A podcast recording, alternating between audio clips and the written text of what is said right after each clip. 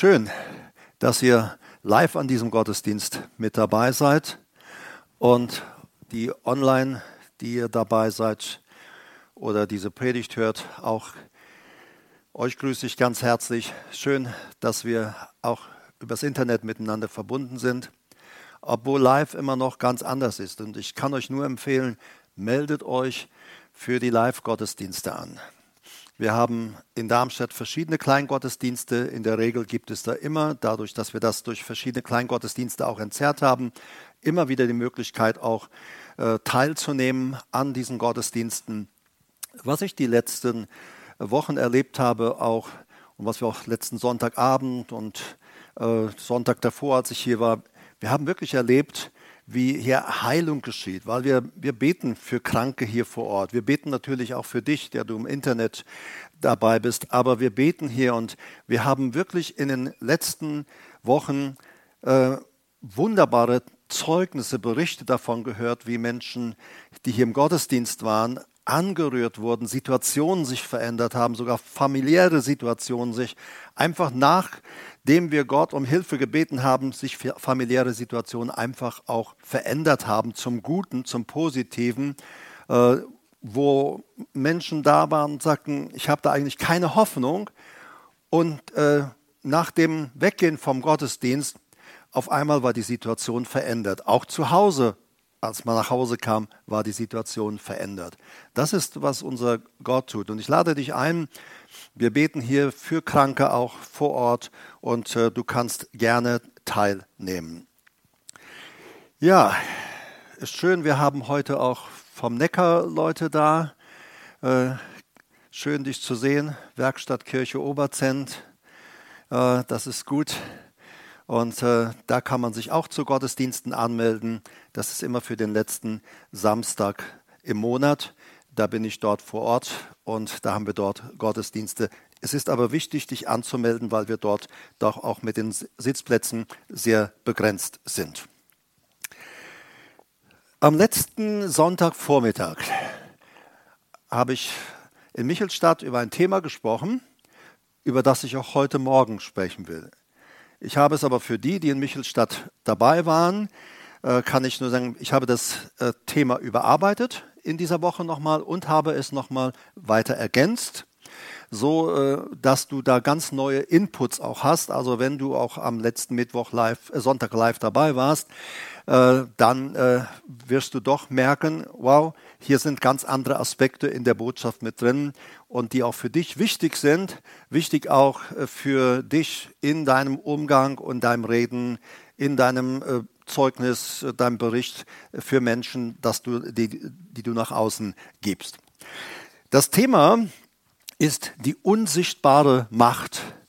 Das Thema bewegt mich seit ein paar Wochen. Ich habe es immer als Notiz dahingelegt gehabt und dann wusste ich, jetzt ist dieses Thema dann die unsichtbare Macht. Also wenn du jetzt denkst, ich komme zu euch mit Star Wars, dann äh, irrst du dich. Also es geht nicht um Star Wars. Ich weiß, da gibt es ja so, glaube ich, eine, ein Film, glaube ich, war, ich habe mal ein bisschen gegoogelt, Die Macht umgibt dich oder so ähnlich. Also ich kenne Star Wars gar nicht. Ich habe früher habe ich so äh, ähm, äh, äh, Filme, Zukunftsfilme geschaut, aber das sind ja alles Fiktionen. Das ist ja nicht Realität in dem Sinn. Äh, nein, es geht heute tatsächlich nicht um Star Wars, was wirklich eine Fiktion ist. Es geht äh, um unsichtbare Kräfte, äh, Mächte, die unser Leben bestimmen oder bestimmen wollen. Und es gibt eine Macht, mit der wir zurzeit zu tun haben, das ist Corona. Corona, die unsichtbare Macht. Natürlich gibt es in unserer Gesellschaft viele Corona-Leugner. Sie sagen, das Virus gibt es gar nicht. Äh, das ist eine Erfindung. Der Staat will uns damit in Schach halten und so weiter.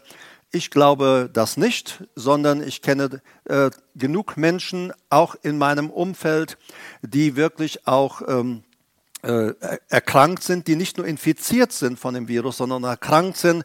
Und ich habe gerade die Woche auch wieder eine Meldung bekommen, dass äh, wieder auch jemand gestorben ist äh, aus einer Familie von Menschen, die unsere Gottesdienste besuchen und andere, die im Krankenhaus nach schwerem Verlauf jetzt aber doch auch entlassen worden sind und wieder zu Hause sind. Nein, äh, es ist schon Realität.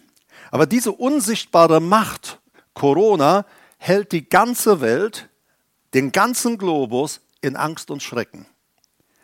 Die ganze, du kannst das Coronavirus und andere Viren nicht sehen. Du kannst auch das Grippevirus nicht sehen. Du kannst sie nicht sehen. Und doch ist das Coronavirus da. Du glaubst an die Existenz und die Macht dieses Virus, obwohl du es nicht siehst. Wir sehen es nicht. Keiner von euch hat das Virus gesehen. Du sagst, ich habe Bilder gesehen und so weiter. Gut, ich kann dir auch ein Bildchen malen. Äh, ein Bild sagt erstmal noch gar nichts. Es stellt nur dar, was unseren Augen in Vergrößerung, was unseren Augen verborgen ist. Du sagst ja, die Virologen, Virologen, die sagen, äh, es sei da und sie beweisen seine Existenz und ich sehe auch die Auswirkungen, so wie ich sie auch sehe. Du siehst also die Auswirkungen von etwas, das du nicht siehst, das du nicht hörst, das du nicht riechst, nicht schmeckst und auch nicht fühlst. Es sei denn, du wirst davon erwischt und trotzdem bleibt es unsichtbar für dich. Und doch ist es ganz real da, es kontrolliert die ganze Welt. Äh, dieses Coronavirus ähm, sorgt dafür, äh, dass du äh, hier heute Morgen mit Masken im Gottesdienst sitzt. Es sorgt dafür, dass du dich nicht äh, in Vereinen oder sonstigen Lokalitäten versammeln kannst. Äh, es schränkt deine Bewegungsfreiheit ein. Es schränkt dich dahingehend ein, dass du nicht mehr all die Leute in dein Haus einladen kannst, mit ihnen feiern kannst, wie du es gewohnt bist. Oder dass du eine Hochzeitsfeier feiern konntest. Du hast sonst, äh, du hast gedacht, Mensch, ich feiere mit 100 Leuten oder 180 Leuten und auf einmal dürfen gerade mal 10 Personen dabei sein. Also wir sehen, wir werden von einer unsichtbaren Macht kontrolliert. Dieses, dieser Corona-Macht. Da gibt es eine weitere unsichtbare Macht und das ist Satan. Satan ist die unsichtbare böse Macht. Ein großer Teil der Menschen, vor allem in unseren Wohlstandsländern in der westlichen Welt, sie leugnen seine Existenz. Menschen in anderen Kontinenten und Menschen in anderen Religionen, sie wissen um die Macht von Satan, sie wissen um die Macht und Kraft von Dämonen und sie haben Angst. Auch in unserer Gesellschaft wissen Leute um diese Dinge, erleben diese grausame, zerstörerische Macht in ihrem Leben und werden kommen los von dieser bösen Macht, wenn sie zu Jesus kommen. Du kannst Satan nicht sehen und doch ist er da. Du glaubst nicht an die Existenz Satans, weil du ihn nicht siehst und doch ist er da, genauso wie das Coronavirus. Er ist da. Er ist lebt, er ist der Gott dieser Welt, sagt die Bibel. Er ist ganz real da und er kontrolliert die ganze Welt mit der Absicht, diese Welt zu zerstören. Und das Beste, was er machen kann, ist immer sagen, mich gibt's nicht. Mich gibt's ja gar nicht. Wer glaubt, dass es, wer, wer glaubt, dass ich existiere, der hat nicht alle Tassen im Schrank. Der ist ein bisschen balabala. Und ähm, die Leute haben dieser Botschaft Satans geglaubt. Satan gibt es in der westlichen Welt nicht. Aber es gibt ihn sehr wohl und er ist sehr zerstörerisch. Du siehst nämlich auch die Auswirkungen seines Handelns und auch die, das Handeln der Dämonen. Gott sagt, Satan, der Gott dieser Welt, blendet alle ungläubigen Menschen. Das Ziel Satans ist immer Chaos, Anarchie, Zerstörung, Krankheit, Tod. Er wirkt im Verborgenen, immer wieder mit diesem Klang, mich gibt's ja nicht. Und deshalb sieht, sieht man mich? Nein. Deshalb sagt, äh, ist er, fühlt er sich so sicher. Und weil wir nicht glauben, dass es diese Macht gibt, äh, kann diese Macht mit uns Ping-Pong spielen, wie immer sie will, oder Menschen blenden. In 2. Korinther, Kapitel 4, 3 bis 4, da sagt die Bibel, Vers 3, wenn aber unser Evangelium doch verdeckt ist, so ist es nur bei denen verdeckt, die verloren gehen, den Ungläubigen, bei denen der Gott dieser Welt den Sinn verblendet hat. damit sie den Lichtglanz des Evangeliums von der Herrlichkeit des Christus, der Gottes Bild ist, nicht sehen. Also, wenn aber unser Evangelium verdeckt ist, das griechische Wort für verdeckt ist kalypto. Und es bedeutet jemanden verhüllen, umgeben oder auch jemand oder etwas einwickeln in eine Rinde äh, oder in ein Fell einwickeln oder in eine Schale tun oder auch einfach mit Verputz bedecken. Also die Bibel sagt, unser, wenn unser Evangelium verdeckt ist, also verhüllt ist, eingewickelt ist, so ist es nur bei denen verdeckt, Kalypto, die verloren gehen. Also das Wort verloren gehen ist Apolymie und bedeutet zugrunde richten. Im Neuen Testament bedeutet es töten, zerstören, ins Verderben stürzen. Also er sagt, es ist verdeckt bei den Ungläubigen, bei denen der Gott dieser Welt den Sinn, wörtlich die Gedanken, verblendet hat. Typhlo, er blendet sie richtig, damit sie den Lichtglanz Photismus, die Erleuchtung, den Schein, das Leuchten, den Lichtglanz, das Aufstrahlen von Jesus nicht sehen. Er blendet Menschen, hüllt sie ein. Wir kennen ja auch manches Mal diesen Ausdruck, wo wir sagen, Mensch, der lässt sich voll einnebeln. Äh, und das ist, was Satan macht. Er verhüllt unseren Blick, versperrt uns den Blick zum Evangelium. Und er verblendet, damit sie den Lichtglanz, das Aufstrahlen des Evangeliums, dass es uns erreicht, dass das Licht des Evangeliums uns erreicht. Ähm, äh, der Gott dieser Welt erlaubt es nicht. Er blendet die Menschen, dass sie dieses Evangelium von der Herrlichkeit des Christus, der Gottes Bild ist, nicht sehen. Gottes Bild, Jesus Gottes Bild, da steht Icon, das Bild von Eiko, gleich sein, gleichen. Das heißt, jemand, der genauso ist wie Gott. Jemand, die, sind, die beiden sind komplett gleich. Also der Sohn ist nicht anders als der Vater. Und deshalb, Jesus sagt ja auch, wer mich sieht, der sieht den Vater. Denn der Vater und ich, wir sind gleich in unserem äh, äußeren Erscheinen. Und das ist, der Satan verblendet Menschen. Also du musst dir vorstellen, Gott möchte Menschen das Evangelium bringen. Äh, und äh, du kommst und willst es predigen und Satan macht es ungefähr so, dass du es nicht siehst. Hier ist es natürlich sehr hell, aber er blendet. So, also wenn ich jetzt zu dir mal komme, so, siehst du, siehst du die Bibel noch? Siehst du, das, siehst du sie? Siehst du nicht? Nein, siehst du? Da guckst du, wa? Siehst du? Nein, okay. Also er, er blendet. Er kommt und blendet, damit man das nicht sieht. Und lenkt damit den Blick, unseren Blick in eine andere Richtung, damit wir unseren, äh, unseren äh, Blick auf etwas lenken, was er installiert hat, was er geschaffen hat oder wo er Menschen irreführen will. Und Gott sagt, es ist rot, es ist Zeit, dass du dich wirklich mir zuwendest. Aber das versucht Satan. Er versucht Menschen zu blenden, dass sie nicht das helle Evangelium sehen. Er macht, äh, er versperrt ihnen den Blick. Satan setzt alles daran, Menschen in Verantwortung, auch in Politik, äh, zu blenden.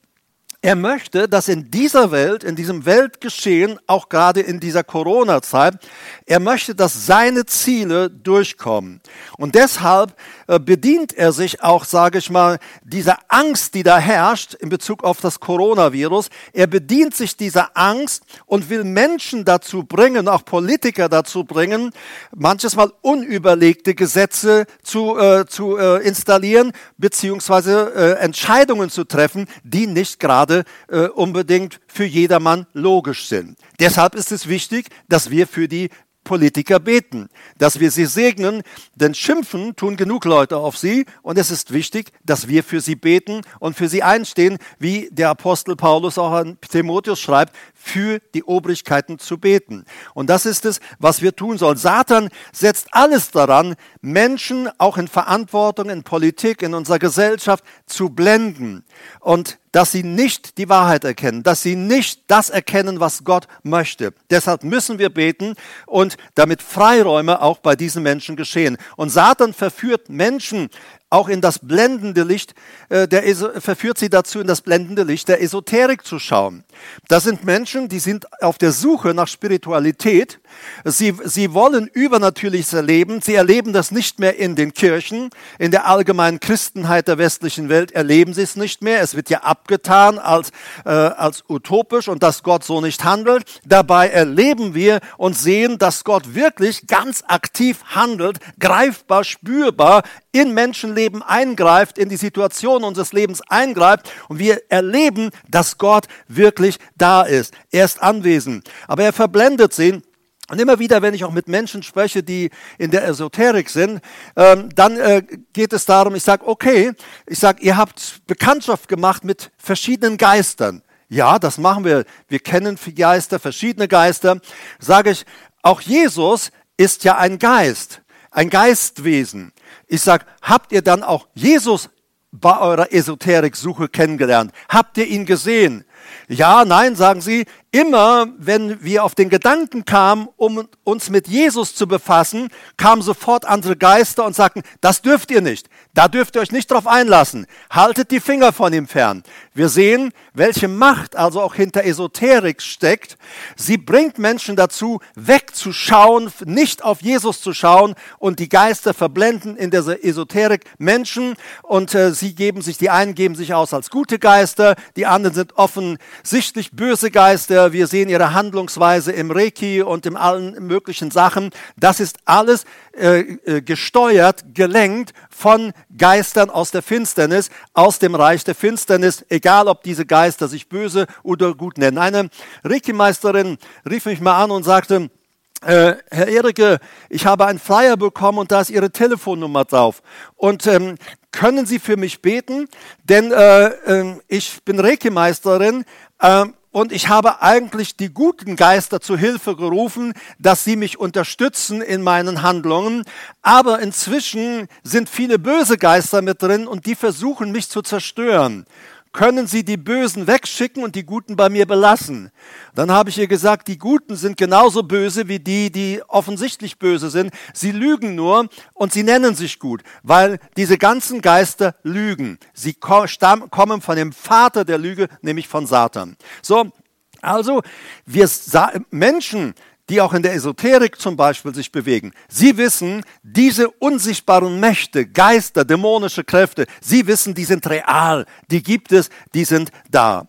Satan blendet und verführt natürlich auch gern gläubige Menschen. Äh, er liebt es, dass wir nicht in das Wort Gottes schauen, nicht am Wort Gottes uns orientieren, sondern er gibt uns verschiedene Angebote und am besten auch, suche Gott, du brauchst die Bibel nicht, Gott wird sich dir schon so offenbaren, aber Gott spricht vor allem durch sein Wort, durch die Bibel zu uns. Das ist, das ist ein fester Anker für uns in dieser Welt. Natürlich spricht er auch durch den Heiligen Geist zu uns. Die Bibel sagt, alle, die Gottes Kinder sind, den bezeugt der Heilige Geist, also auch wieder die unsichtbare Macht, Heiliger Geist, bezeugt uns, dass wir Kinder Gottes sind. Aber wir sehen zum Beispiel, wie Satan zum Beispiel Menschen in der Gemeinde blendet. Ich habe in einem anderen Zusammenhang neulich einmal Ananias und Sapphira erwähnt. Äh, Ananias und Sapphira, sie haben gesehen, dass in der Jerusalemer Gemeinde viele Leute ihre Grundstücke verkauften, oder auch das, was sie nicht brauchten, verkauften, um es den Armen zu geben oder ganz besonders auch die Witwen zu versorgen, Witwen und Waisen zu versorgen. Wir wissen, dann kam es ja zu einem Ärgernis.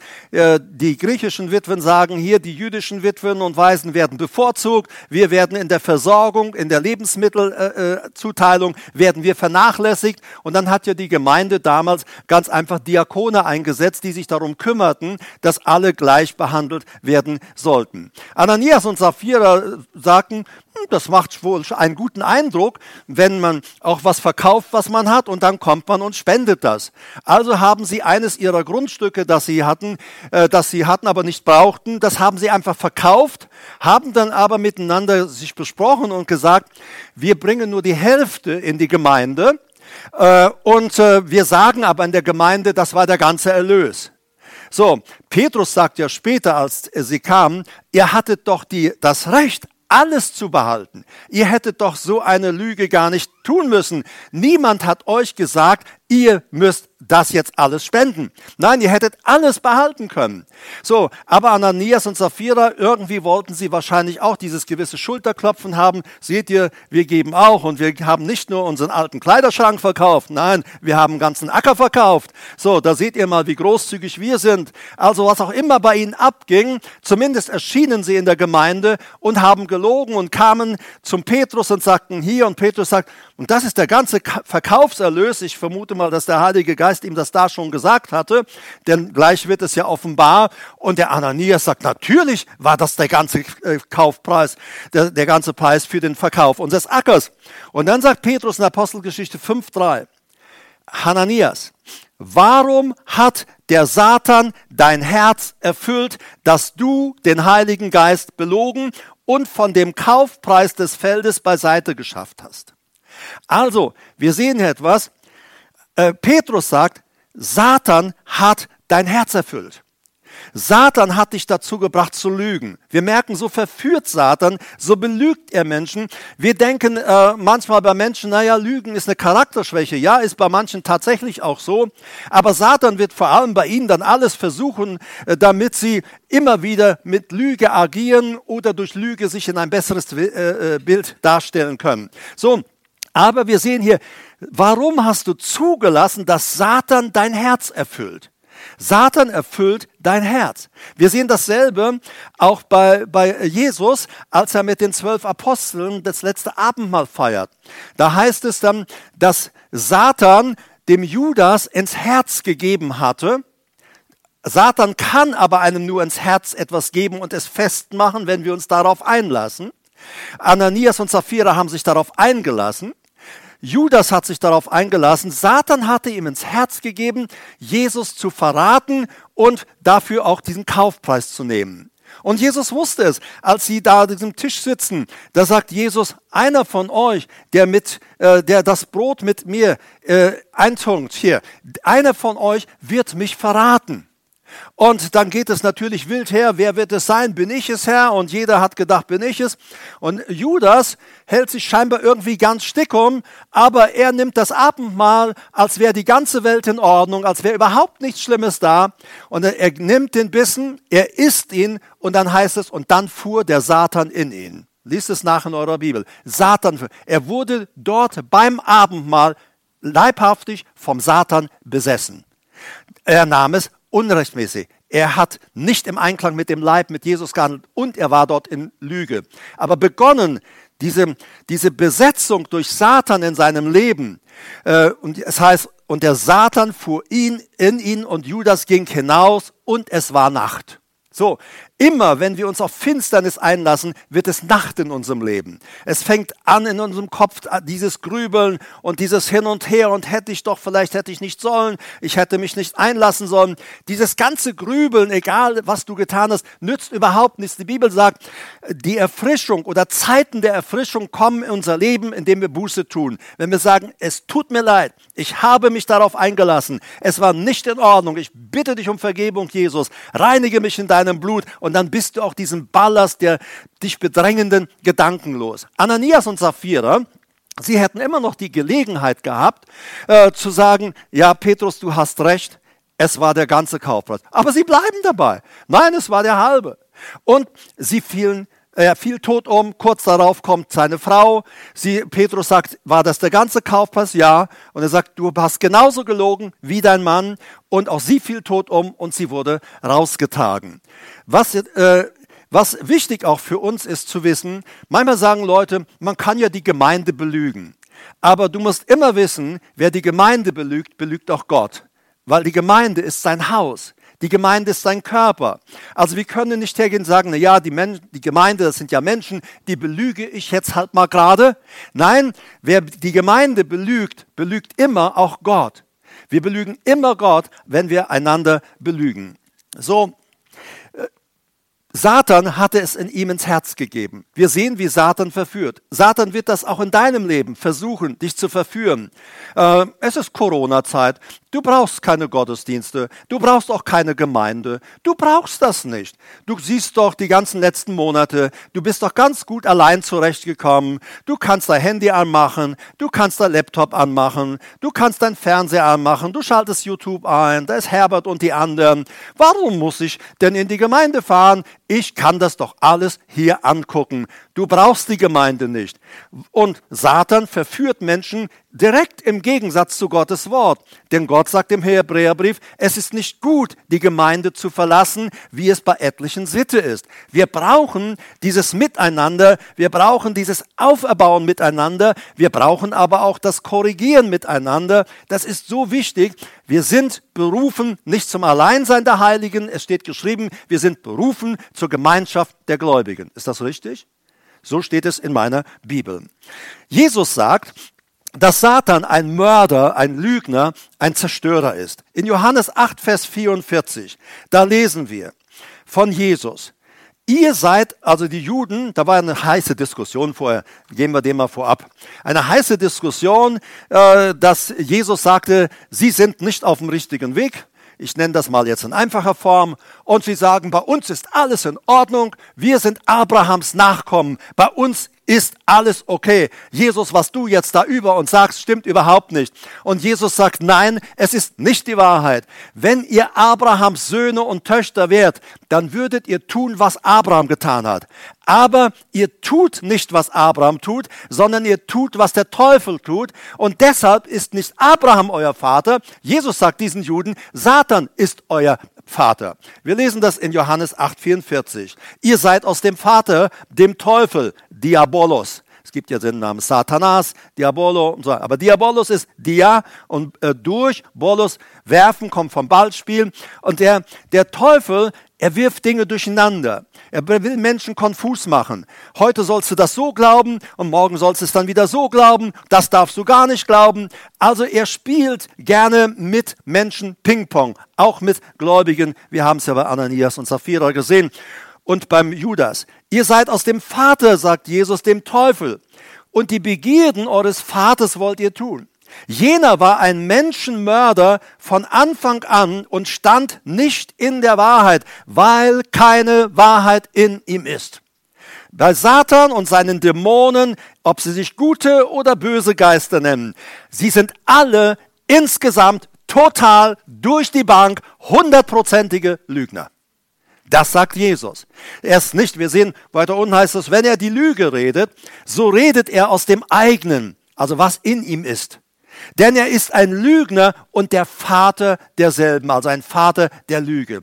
Satan kann nicht anders als lügen, weil er erfüllt ist von Lüge. Er redet von dem, was er ist, von dem eigenen, sagt Jesus. Das, was sein Charakter, sein Wesen ist. Satans Wesen ist Lüge, deshalb nennt Jesus ihn ja auch den Vater der Lüge. Und das heißt, jener war ein Menschenmörder, sagt er von Anfang an. Menschenmörder das griechische Wort, was Jesus hier benutzt, das Wort heißt äh, Anthropoktonos und bedeutet Menschentöter oder einer, der Menschenmord begeht. Im Allgemeinen ist das Wort für Mörder äh, Phoneos, äh, und aber Jesus geht her, er sagt, er ist nicht nur einfach ein Mörder, er sagt, er ist wirklich ein Killer der es darauf absieht, wie kann ich irgendwo Menschen töten, sie zu Fall bringen, sie umbringen, ihnen schaden, ihr Leben zerstören.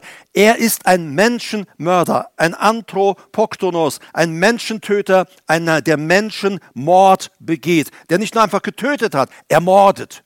Er mordet im Gegensatz zu dem, äh, wir haben in unseren äh, zehn Geboten ja drin stehen, du sollst nicht töten. Wörtlich heißt das, du sollst nicht morden. Ähm, und Satan ist ein Mordender. Er widersetzt sich gegen jede Ordnung Gottes und er will Menschen und auch Gläubige dazu bringen, dass sie sich gegen Gottes Ordnungen, schützende und lebengebende Ordnungen stellen, dass sie sich dagegen stellen, weil die Absicht ist, dass wir, dass Menschen zugrunde gehen. Jesus sagte noch in Johannes 10, Vers 10, der Dieb kommt nur, um zu stehlen, zu schlachten und zu verderben. Das wieder Verderben, Apolymie, bedeutet zugrunde richten. Im Neuen Testament bedeutet es töten, zerstören, jemand ins Verderben stürzen. Satan ist die böse, unsichtbare Macht in dieser Welt. Er ist nicht sichtbar, aber er ist voll aktiv. Er handelt und er zerstört Menschen und Nationen auf der ganzen Welt. Das ist sein Wesen. Er ist, er ist der Vater der Lüge und ein Menschenmörder. Drittens gibt es eine Gott, die unsichtbare, gute und liebevolle und helfende Macht. Und das liebe ich. Ich liebe die Gegenwart unseres Gottes. Ich liebe die Gegenwart von Jesus. Ich liebe die Gegenwart vom Heiligen Geist. Und er ist hier. Er ist heute, heute Morgen hier unter uns. Ähm, lass dich mal auf ihn ein. Ich kann ihn spüren. Ich kann ihn spüren, wie er hier ist, wie er mich umgibt. Und das Gute bei uns ist ja, er ist ja nicht nur um uns, sondern er ist auch in uns. Er lebt in uns, die wir zu Jesus gehören. Gott, die unsichtbare, gute, liebevolle, helfende Macht. Ein großer Teil der Menschen, vor allem in unseren Wohlstandsländern der westlichen Welt, leugnen seine Existenz. Genauso wie es Corona-Leugner gibt, gibt es Satansleugner. Satan gibt es nicht. Das ist eine, äh, die, die Kirche spricht heute auch nicht mehr von Satan. Die Kirche spricht von dem Bösen, das allgemein. Sie meint damit einfach allgemein Begriff böse. Sie sieht aber dahinter nicht mehr eine Person. Aber er ist eine ganz klare Person. Aber auch diese unsichtbare Macht, Gott, ist in dieser Welt. Und mit ausgestreckten Armen der Liebe zu einer gefallenen und sich selbst zerstörenden Welt. Wir waren nicht in der Lage, uns selbst zu retten, uns zu helfen. Da nutzt es auch nichts, wenn unsere Haare länger sind und wir uns beim Schopf fassen wollen und sagen, wir holen uns da schon irgendwie raus. Nein, wir haben festgestellt, ob die Haare kurz oder lang sind, wir kommen aus dem Loch alleine nicht raus. Wir brauchen diesen Retter Jesus. Jesus äh, sagt in Johannes, oder das Johannes, Johannes sagt im Johannes 3, Vers 16, so sehr hat Gott die Welt geliebt, dass er seinen einzig gezeugten Monogenes, einzige Art, auf einzige Art und Weise gezeugt. Das heißt, dieses Wort Monogenes sagt, niemand ist auf eine Art und Weise ins Dasein gekommen wie Jesus. Er ist der Monogenes, der einzigartig gezeugte Gottes, Sohn Gottes und Gott selber nennt ihn Gott. Wir haben das ja neulich miteinander angeschaut. So sehr hat er die Welt geliebt, dass, äh, damit jeder, der an ihn glaubt, nicht verloren geht, sondern ewiges Leben hat. Vers 17 sagt, denn, denn Gott hat seinen Sohn nicht gesandt in diese Welt, dass er die Welt richte, sondern dass die Welt durch ihn gerettet wird. Ähm, und wir werden uns das später noch anschauen. Der Herr ergänzt äh, da äh, noch weitere Worte.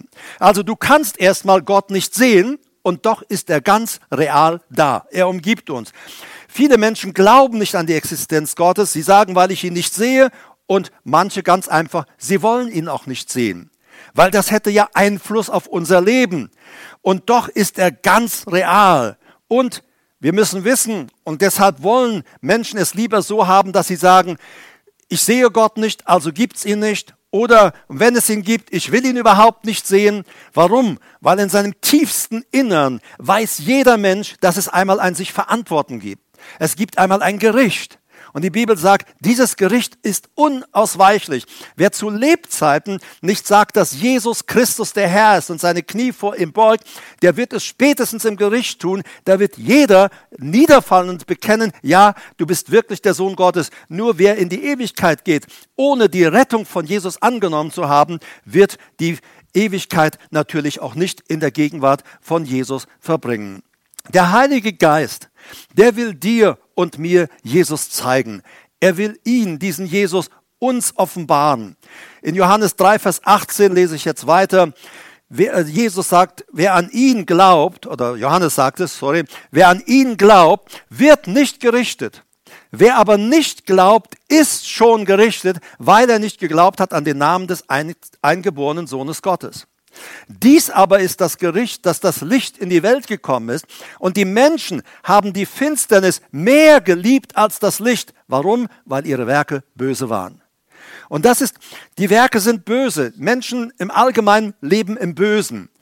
Äh, egal wie ein gut, wie, welch guten Schein sie nach außen geben und äh, wie viele Bestechungsgelder.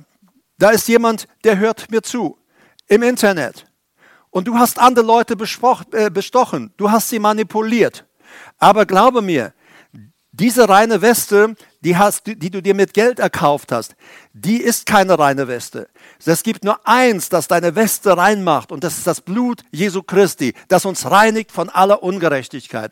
Und der Herr sagt, komm zu mir, gib dich mir hin, bekenne deine Sünde, bekenne deine Schuld. Ich werde dir vergeben und ich werde dich reinigen von aller Ungerechtigkeit. Und ab dann kannst du sagen, ja, ich habe eine reine Weste.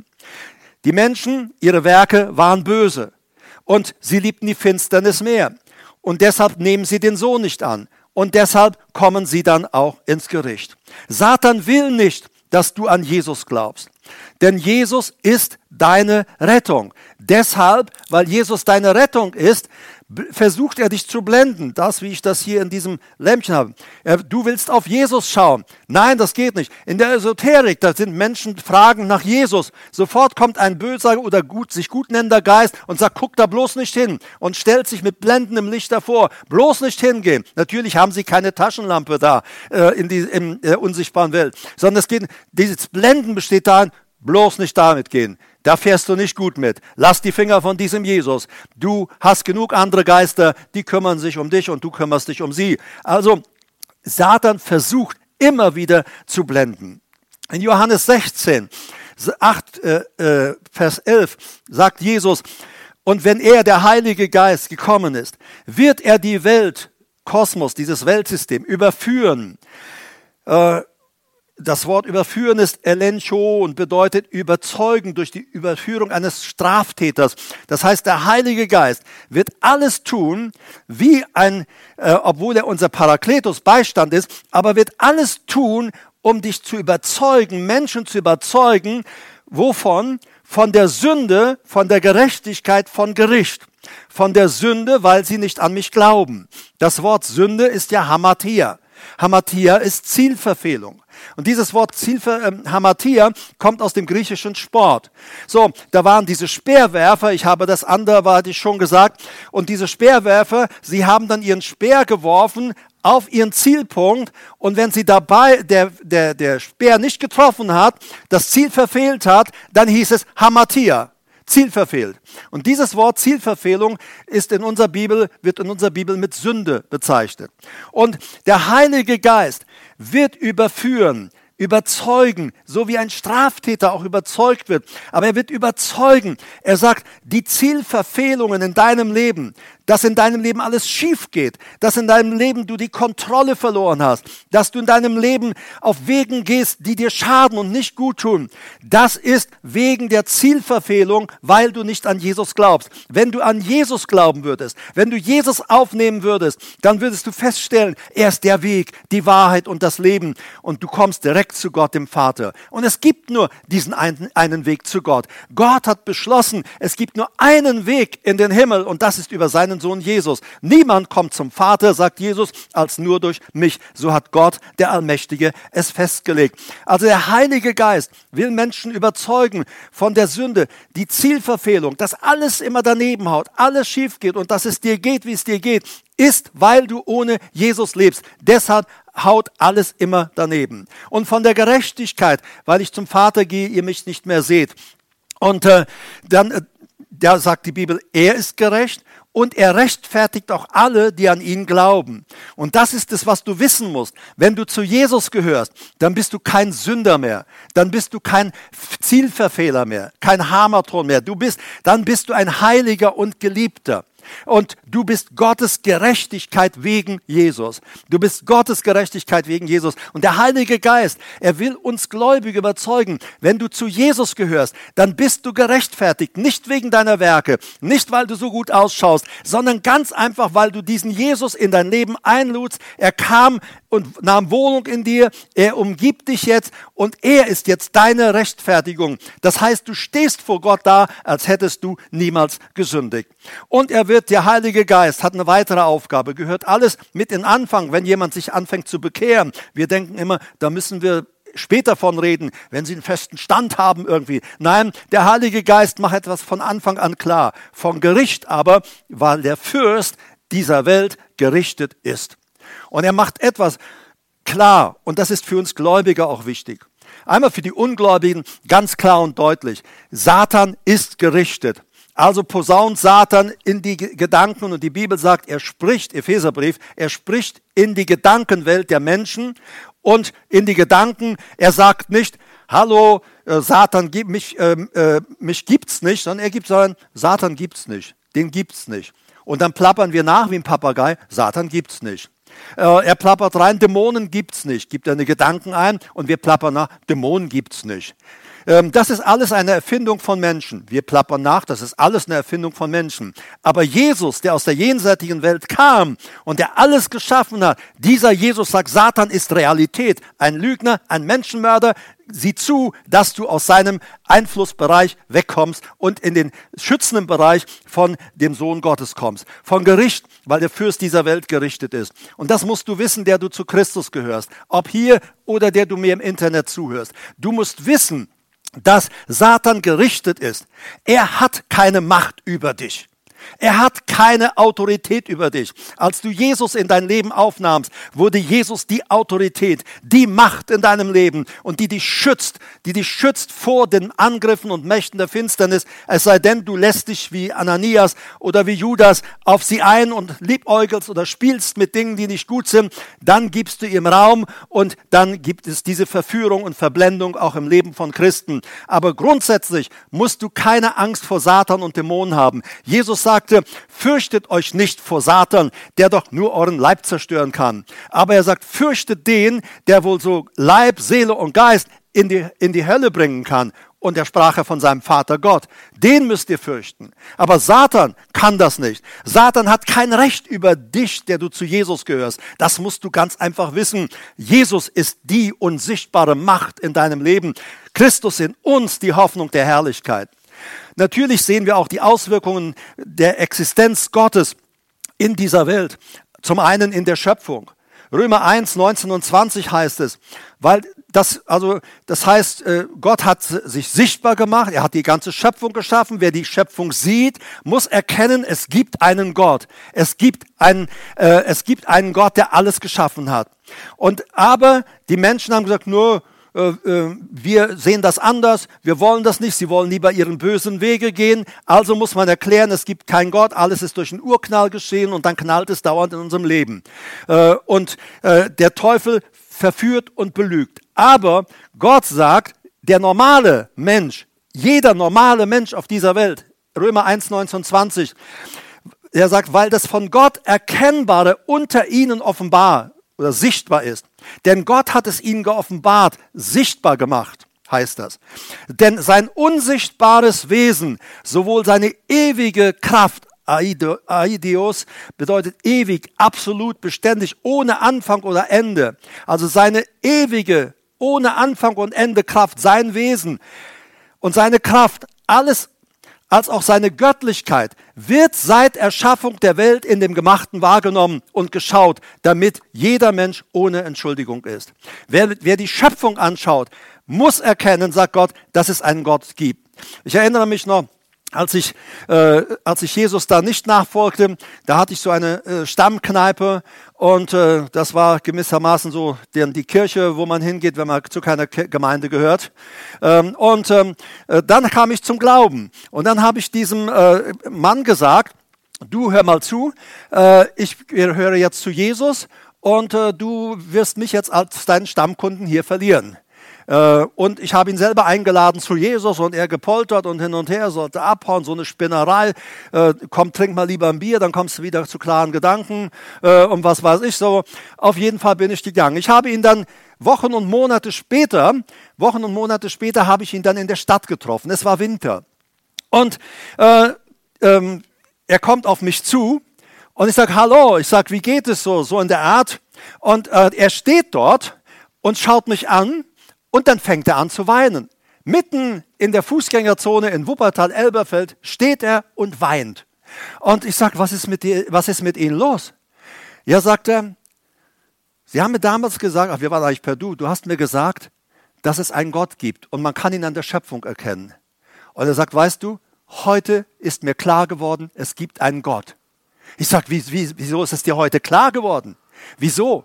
Er sagt, du siehst diese Schneeflocken. Es schneit.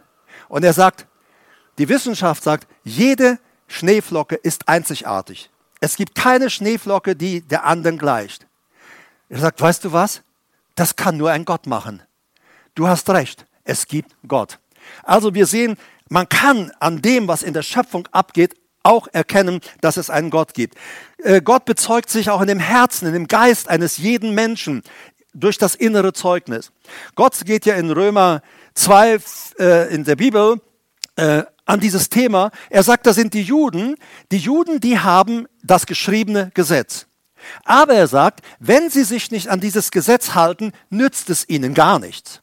Weil er sagt, bei Gott gilt weder beschnitten sein noch unbeschnitten sein. Es gilt in erster Linie gar nicht, ob du ein Jude bist oder nicht ein Jude bist. Es geht darum, tust du das, was Gott möchte, dass gelebt wird, wie gehandelt wird in dieser Welt. Und er sagt dann, wenn die Juden haben das Gesetz, aber er sagt, wenn die Nationen die Völker, Menschen in Völkern, wenn die Nationen, die kein Gesetz haben, Römer 2, 14 bis 16, wenn die Nationen, die kein Gesetz haben, von Natur dem Gesetz entsprechend handeln, so sind diese, die kein Gesetz haben, sich selbst ein Gesetz. Sie beweisen, dass das Werk des Gesetzes in ihren Herzen geschrieben ist. Sie beweisen es indem ihr Gewissen mit Zeugnis gibt und ihre Gedanken sich untereinander anklagen oder auch entschuldigen. Natürlich kann man sein inneres Zeugnis, das Werk, das Gesetz, das Gott in jeden Menschen, jeden Menschen, der auf diesen Globus, auf diese Erde kommt, kommt in diese Welt mit dem Werk Gottes geschrieben in seinem Herzen, in seinem Geist, in seinem Innern. Aber der Mensch, er fängt immer wieder an, sein Gewissen zu vergewaltigen, immer wieder sich zu verletzen, bis man schließlich dann ganz leicht fünf Grad sein lässt und hinterher zehn Grad und hinterher ist gar nichts mehr gerade im Leben. Und er sagt, dieses, indem ihr Gewissen, ihr Zeugnis, Mitzeugnis gibt und ihre Gedanken sich untereinander erklagen, anklagen oder auch entschuldigen. Da muss niemand eine Bibel haben, aber man, du weißt, ich soll nicht stehlen du sollst nicht stehlen. Das hat jeder Mensch in sich reingeschrieben und so weiter. Ich soll den anderen nicht übervorteilen. Das ist in jeden Menschen reingeschrieben. Nur wer immer wieder Menschen übervorteilt, der wird auf Deutsch gesagt so abgebrüht, dass ihm nichts mehr ausmacht. Das heißt aber, er hat dieses geschriebene, in sich geschriebene Werk des Gesetzes, was Gott in ihn geschrieben hat, das hat er ganz einfach zugedeckt, eingepackt, mundtot gemacht. Aber jeder Mensch ist ohne Entschuldigung. An dem Tag, Vers 16, Römer 2, da Gott das Verborgene der Menschen richtet nach seinem Evangelium durch Jesus Christus. In 1. Mose 3,22 sagt Gott nach dem Sündenfall, und Gott der Herr sprach, siehe, der Mensch ist geworden wie einer von uns, zu erkennen Gutes und Böses. Der Mensch kann jetzt erkennen, was gut und böse ist. Und das bestätigt, was Römer 2 sagt.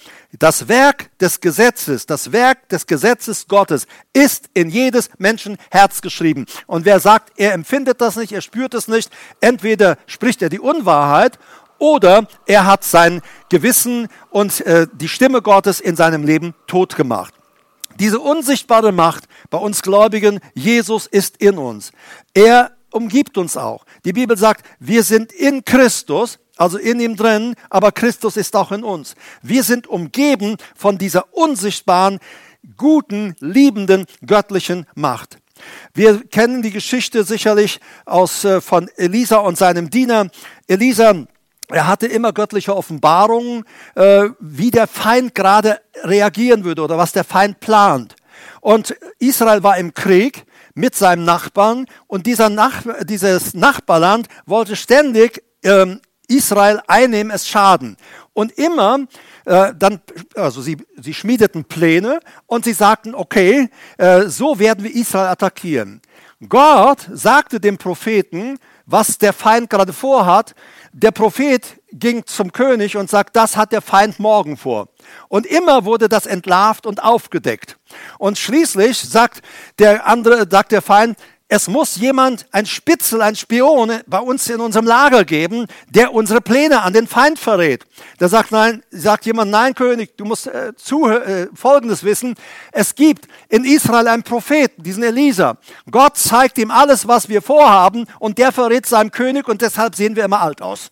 um es mal so zu sagen. So, und er verrät das immer. Also sagt er, ihr müsst diesen Propheten gefangen nehmen, damit er nicht mehr zu seinem König kann. Und dann ist der Elisa in äh, Dothan. Und dort äh, ähm, am Morgen wachen sie auf und die ganze Stadt ist umzingelt von dem feindlichen Heerlager. Und da ist der Diener von Elisa. Und der, der Diener sagt, Elisa, mein Vater, mein Vater, furchtbar, wir sind verloren, wir sind verloren. Hilfe, es gibt keine Rettung, wir sind umzingelt. Heute Morgen hat irgendjemand gepostet in seinem Status, jemand äh, äh, sah die Nachrichten TV, er sitzt davor und schaut die Nachrichten an und er sagt zum Nächsten, wir sind verloren. Der andere liest die Bibel und er schaut zurück und sie sagt, wir sind gerettet. Es kommt also darauf hin, wo guckst du hin? In welche Richtung schaust du? Wir schauen in die Bibel und wir wissen, wir sind schon gerettet. Hallo? Wir sind gerettet. So, und weißt du, der Elisa ist ganz ruhig und gelassen. Und er sagt, weißt du, äh, sagt er zu deinem, äh, seinem Diener, die zu uns gehören, sind mehr als bei denen. Und der, du weißt, wie Menschen so manchmal sind, ich glaube nur, was ich sehe. Und dann sagt der Elisa zu, betet und sagt, Herr, 2. Könige 6, 17. Herr, öffne doch seine Augen, dass er sieht. Da öffnete der Herr die Augen des Dieners und er sah und siehe, der Berg war voll von feurigen Pferden und Kriegswagen um Elisa herum. Also, da war etwas, was dem natürlichen Auge verborgen war. Da war diese göttliche schützende Macht mit all den Engeln. Sie ist da und diese schützende Macht umgibt uns ständig. Sie umgibt uns auch in dieser Corona-Zeit. Sie umgibt uns auch in jeder anderen schwierigen Zeit oder auch leichten Zeit. Wir sind immer umgeben von dieser wunderbaren, göttlichen, uns liebenden und uns gerettet habenden Macht unseres Gottes. Wir sind errettet durch das Blut Jesu Christi, durch sein Opfer am Kreuz. Und wir haben Gott den Vater, Jesus und den Heiligen Geist als ständige Begleiter in unserem Leben. Öffne ihm doch die Augen, dass er sieht. Und weißt du, für mich ist das ganz natürlich, in die geistliche Welt reinzuschauen. Sowohl, sage ich mal, äh, ich, erstmal will ich sagen, wir suchen nicht Einblick in die unsichtbare Welt sondern ich lebe so, wenn Gott meint, es ist nötig, dass ich etwas sehe, dass ich etwas weiß, dann sage ich, ich bin parat, du kannst mir das jederzeit zeigen, dass ich dann dementsprechend handeln kann.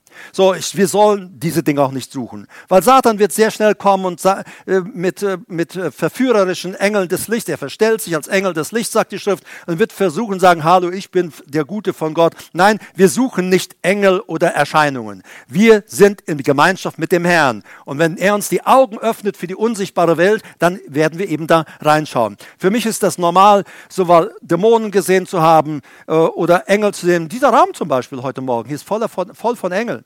Ne? Du siehst sie nicht, sie sind da. Dieser ganze Raum ist voll von Engeln. Und wo immer du dich bewegst, sind die Engel Gottes unterwegs. Und Jesus sagt ja auch, ärgert niemand von diesen Kleinen, denn ihr Engel, ihr Engel sehen alle Zeit das Angesicht meines Vaters im Himmel. Wir sind ständig umgeben von Engeln. Das äh, finde ich ganz cool. Ich könnte euch viele Geschichten davon erzählen. Die Zeit erlaubt es mir heute leider nicht. Ein paar Hinweise noch im Neuen Testament. Immer wieder äh, wurde die unsichtbare Welt sichtbar. Äh, zum Beispiel im Leben von Jesus.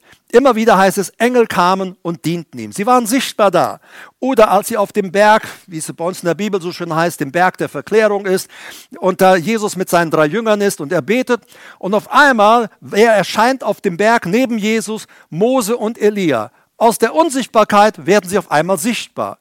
Um uns sind unsichtbare Kräfte und Mächte. Und Gott stellte sie zu Jesus. Sie sprachen mit Jesus über den weiteren Weg, den er zu gehen hatte, ganz sichtbar. Petrus wird von einem Engel aus dem Gefängnis geholt. Ganz real ist das. Philippus, ein Engel, und Philippus ist mitten in Samaria und er hat eine Riesenerweckung und ein Engel kommt, ich weiß nicht, warum man den Philippus aus einer Erweckung rausholt. Wahrscheinlich hat Gott gerade im Moment keinen anderen gefunden, der bereit war, parat war. Deshalb ist es wichtig, dass du immer online mit Gott bist. Immer parat bist mit Gott. So, und der Engel kommt und sagt zu dem Philippus, geh gegen Mittag auf die Straße, die nach Gaza führt. Und Petrus, äh, Philippus geht hin und tut das. Er gehorcht ganz einfach. Und ähm, dann kommt er dort an die Straße und er sieht diesen äh, Äthiopier, den, den ähm, Schatzmeister äh, von, von Äthiopien. Und äh, er erklärt ihm das Evangelium und dieser Mann wird gläubig. Und da heißt es, der Heilige Geist sprach zu Philippus, halte dich zu diesem Wagen. Wir sehen, dass da eine ganz reale Beziehung zu dieser unsichtbaren Welt, die mit unserem natürlichen Auge nicht wahrgenommen wird. So, das Evangelium kommt auf diese Art und Weise nach Äthiopien. Wir könnten Paulus nehmen. Jesus begegnet ihm auf dem Weg nach Damaskus. Aus einem Christenverfolger wird ein Apostel des Evangeliums. Engel begleiten ständig seinen Dienst. Ganz real. Diese unsichtbare Macht Gottes mit seinen ganzen Heerscharen ist um uns. Sie ist da. Sie ist real. Und die Engel sind dienstbare Geister, sagt der Hebräerbrief. Sie dienen uns. Sie dienen den Menschen, die das Heil erben sollen. Und wenn du für Menschen, die noch nicht zu Jesus gehören, betest, dann schickt Gott seine Engel zu diesen Menschen, damit ihnen die Wege geebnet werden, damit sie leichter zum Glauben an Jesus kommen. Deshalb ist so wichtig, dass wir für andere beten. Weißt du, ich könnte dir Zeugnis aus meinem Leben erzählen. Aber mein Zeugnis war, als ich damals in dieser Gefängniszelle saß, zum wiederholten Male äh, vor Gericht und zweite Mal jetzt im Gefängnis. Aber jetzt gesagt haben, so kann es nicht weitergehen. Bis dahin immer wieder geblendet worden, verblendet worden. Ich muss das nicht. Du kannst leben. Gottlos leben ist auch ganz cool und gut und was weiß ich. Aber es hat mein Leben zerstört. Es hat es an den, an den Rand des Ruins gebracht. Aber da in dieser Gefängniszelle, da lud ich Jesus in mein Leben ein. Und ich war bis dahin rastlos, ohne Frieden. Ich hatte keinen Frieden. Aber als ich Jesus einlud, auf einmal war in meiner Gefängniszelle Frieden. Ich habe ihn nicht gesehen, aber ich wusste, er ist da. Woran merkte ich es? Auf einmal hatte ich Frieden. Ich hatte bis dahin keinen Frieden in meinem Leben. Und das musst du dir vorstellen, das war 1971, 72. Da war ich also 19 Jahre noch kurz vor meinem 20. Lebensjahr. Bis dahin wusste ich nicht, was Frieden ist. Aber da in dieser Gefängniszelle, auf einmal war Jesus da. Er war da und ich hatte Frieden. Und das war so überzeugend, dass ich sofort anfing, auch anderen von diesem Jesus zu sagen, denn ich wusste, ich habe ihn erlebt. Ich merkte es durch den Frieden und ich merkte von da an, auch in meinem, er war sicherlich schon vorher da, ich habe es nur nicht gemerkt, aber jetzt merkte ich und wusste ich, jeden Tag, jede Nacht, 24 Stunden, ununterbrochen, ist dieser Jesus zusammen mit mir im Knast. Das, der Vorteil bei ihm, er konnte immer wieder raus, ich nicht. Ne? Aber so, aber es kam auch die Zeit zum Rausgehen. So, er ist real. Hunderte Millionen Menschen leben auf dieser Erde und sie können bezeugen, Jesus hat mich verändert. Sie können bezeugen, Jesus hat mich verwandelt. Du siehst die Auswirkungen, die Auswirkungen dieser unsichtbaren Macht unseres Gottes im Leben von Menschen. Da geht es nicht um Menschen, die sagen, ich versuche ein guter Christ zu sein. Wenn du das versuchst, dann kannst du direkt aufhören, denn dann wirst du, du kannst nicht Christ werden durch Versuche. Du kannst nur Christ werden, indem du Jesus aufnimmst. Johannes 1,12. Wer den Sohn Gottes aufnimmt, der wird somit ein Kind Gottes. Und er bekommt das Recht, die Autorität, auch als Kind Gottes zu handeln und zu agieren. Und was sagt der erste Johannes, äh, äh, Johannes in seinem ersten Brief? Er sagt, schaut doch mal, welch eine Liebe hat uns der Vater geschenkt und er zeigt uns, erwiesen, wir dürfen uns Kinder Gottes nennen und wir sind es. Menschen, die ohne Jesus leben, sind keine Kinder Gottes. Die Bibel sagt, wer Jesus aufnimmt, der wird ein Kind Gottes. Menschen ohne Jesus sind Geschöpfe Gottes. Aber Gott möchte, dass sie alle seine Söhne und Töchter werden. Dazu müssen sie aber diesen Christus einladen, der sie von der, der, von der Sünde, von der Zielverfehlung wegbringt, der aus äh, ihnen aus ungerechten, gerechtfertigte Leute macht und der ihnen auch klar macht, ihr müsst euch vor Satan nicht mehr fürchten, aber fürchte Gott, habe Achtung vor Gott, respektiere Gott, ehre Gott. Das ist es, was er uns sagt. Und ich lade dich ein, dieser Macht zu vertrauen in deinem Leben. Er ist da. Ich sagte, äh, da gibt es Fiktionen von Star Wars. Das kannst du ganz vergessen jetzt für unsere Zwecke hier. Äh, die Corona-Macht. Ja, sie hält die ganze Welt in Angst und Schrecken. Aber sie sollte uns als Christen niemals in Angst und Schrecken halten, sondern wir wissen uns geborgen in der unsichtbaren Macht unseres Gottes. Und die zweite unsichtbare Macht, die in der Welt ist Satan und seine Dämonen. Sie sind da, sie sind real, aber wir müssen uns vor ihnen nicht fürchten. Es sei denn, wir öffnen unser Herz für Böses, wir öffnen unser Herz für Lüge, wir öffnen unser Herz für falsche Wege. Dann wird er unser Herz versuchen zu besetzen und uns dazu zu bringen, dass wir in seinen Wegen laufen. Dann verlassen wir aber die Wege unseres Jesus. Und wir sind berufen mit dieser unsichtbaren Macht, dieser Macht, die Himmel und Erde, die ganze Welt geschaffen hat. Ich habe neulich gesagt, das ganze Universum, das sind Milliarden von Galaxien, die wir mit dem bloßen Auge nicht sehen. Und was sagt, was sagt die Schrift? Und, und dann diese vielen Sterne. Gott kennt jeden einzelnen Stern mit Namen. Wieso? Haben die Sterne sich selbst Namen gegeben? Ich glaube, ein Stern kann das nicht. Aber als Gott sie schuf, da sagte er, du heißt sowieso und du Stern heißt sowieso und du heißt sowieso. Und du kannst dich mit Gott äh, zusammensetzen an einem schönen Nachmittag und äh, Kaffee trinken und du bist mit ihm. Stell dir vor, ihr sitzt mitten im Universum, da sind die Milliarden von Sterne und dann sagst du Gott, da drüben der Herr, wie heißt er? Gott wird sagen sowieso. Und der Gott? Sowieso. Wie heißt der? So. Und der Gott da? So. Die Bibel sagt, er kennt jeden Stern, weil er ihn gemacht hat und er hat jedem Stern einen eigenen Namen gegeben. Wenn dieser allmächtige Gott das tut und er dann sagt er noch, er ist unser Vater, dann kannst du wissen, wie geborgen du bist. Da kannst du wissen, wie sicher du bist. Der Teufel hat das alles nicht geschaffen. Der hat eine große Klappe, aber er ist kein Schöpfer. Gott ist der Schöpfer. Und ich lade dich ein, vertraue im Alltag diesen Jesus. Hab keine Angst vor Corona, hab keine Angst vor dem Teufel, aber fürchte Gott. Und lebe mit ihm. Sag, Herr, ich möchte jede Sekunde meines Lebens mit dir verbunden sein. Um, er ist ja da, selbst wenn du ihn nicht spürst. Ich möchte, Herr, deine Gegenwart in meinem Leben erfahren. Ich spreche nicht, dass wir unser Glaube abhängig ist von Gefühlen. Es ist gut, ich liebe gute Gefühle. Du wahrscheinlich auch.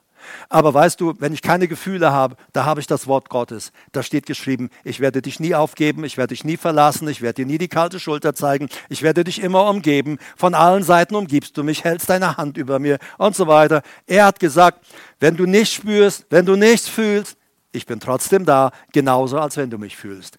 Und dieser unsichtbaren Macht, unseren Gott und Vater und unserem Herrn Jesus Christus und dem Heiligen Geist vertrauen wir und seiner riesen Schutzarmee, Milliarden von Engeln, die da sind, um sein Volk zu schützen. Und bete für andere Leute. Und Gott wird Engel zu ihnen senden, die ihnen den Weg ebnen, damit sie leichter zum Glauben kommen. Das ist, was ich euch heute mit euch so heute teilen wollte, auch mit dir im Internet. Und äh, ja, Gott ist so grandios, so gut. Gleich im Nachspann wirst du, äh, äh, kriegst du noch Infos darüber, auch wie du dich zu unseren Gottesdiensten anmelden kannst, zu den Kleingottesdiensten. Äh, schick uns einfach eine E-Mail oder auch eine WhatsApp äh, melde dich einfach, du bist herzlich willkommen im Gottesdienst. Und ich sage dir, live im Gottesdienst ist, zu sein, ist etwas anderes als am Bildschirm zu sein. Also ich lade dich ein, komm, sei dabei. Da stehen auch unsere Kontodaten drin, dass du äh, dann äh, dort auch deine Kollekte oder deine Spenden hin überweisen kannst auf unser Konto, weil unsere Kosten gehen natürlich auch weiter. Und ich danke euch für all eure Hilfe, für eure Mithilfe und auch für eure Großzügigkeit, sowohl hier aber auch ihr, die im Internet so toll unterstützt. Äh, und Gott ist unser aller gemeinsamer Belohner. Ich würde am Schluss zu dieser äh, Botschaft, die ich hier gehabt habe, würde ich gerne, dass wir uns ein Lied anhören von Siegfried Fietz. Ähm, das äh, kennt ihr von, sicherlich auch von guten Mächten wunderbar geborgen. Erwarten wir getrost, was kommen mag. Ich kann euch nur empfehlen, das ist jetzt so ein dreieinhalb Minuten Clip etwa. Aber es gibt äh, im Internet auch, da kannst du einfach in die Suchmaschine eingeben, äh, äh Siegfried Fietz von guten Mächten wunderbar geborgen und, das, das, und dann gibst du am besten noch Wunschlied ein. Äh, und dann kriegst du eine, eine Version von diesen äh, guten Mächten, äh, auch den Hintergrund, wie das Lied entstanden ist. Diese ganze Version ist etwa, etwas über zwölf Minuten, weil er dabei auch spricht und erklärt. Also ich finde es sehr interessant. Also wenn du mehr wissen möchtest, such einfach diesen Link oder ich habe ihn ja, wenn du ihn haben willst, schick mir einfach eine E-Mail, schick mir eine WhatsApp am besten und ich leite dir den Link gerade einfach weiter und dann kannst du dir eine Tasse Tee machen oder eine Tasse Kaffee, dich gemütlich zurücksetzen und weiß, wissen, wie gut, dass ich in dieser Zeit lebe, aber wie gut auch, dass ich umgeben bin von wunderbaren Mächten, von unserer Macht, von der Macht unseres Gottes. Gott segne euch, eine gute Woche. Schön, dass ihr heute Morgen hier wart. Schön, dass du mit mir bist, ob es nun morgens, abends, mittags ist, wann immer du diese Botschaft hörst. Es ist schön, äh, dass wir zusammen Jesus nachfolgen können und ihm dienen. Gott segne euch alle, uns und euch auch. Amen.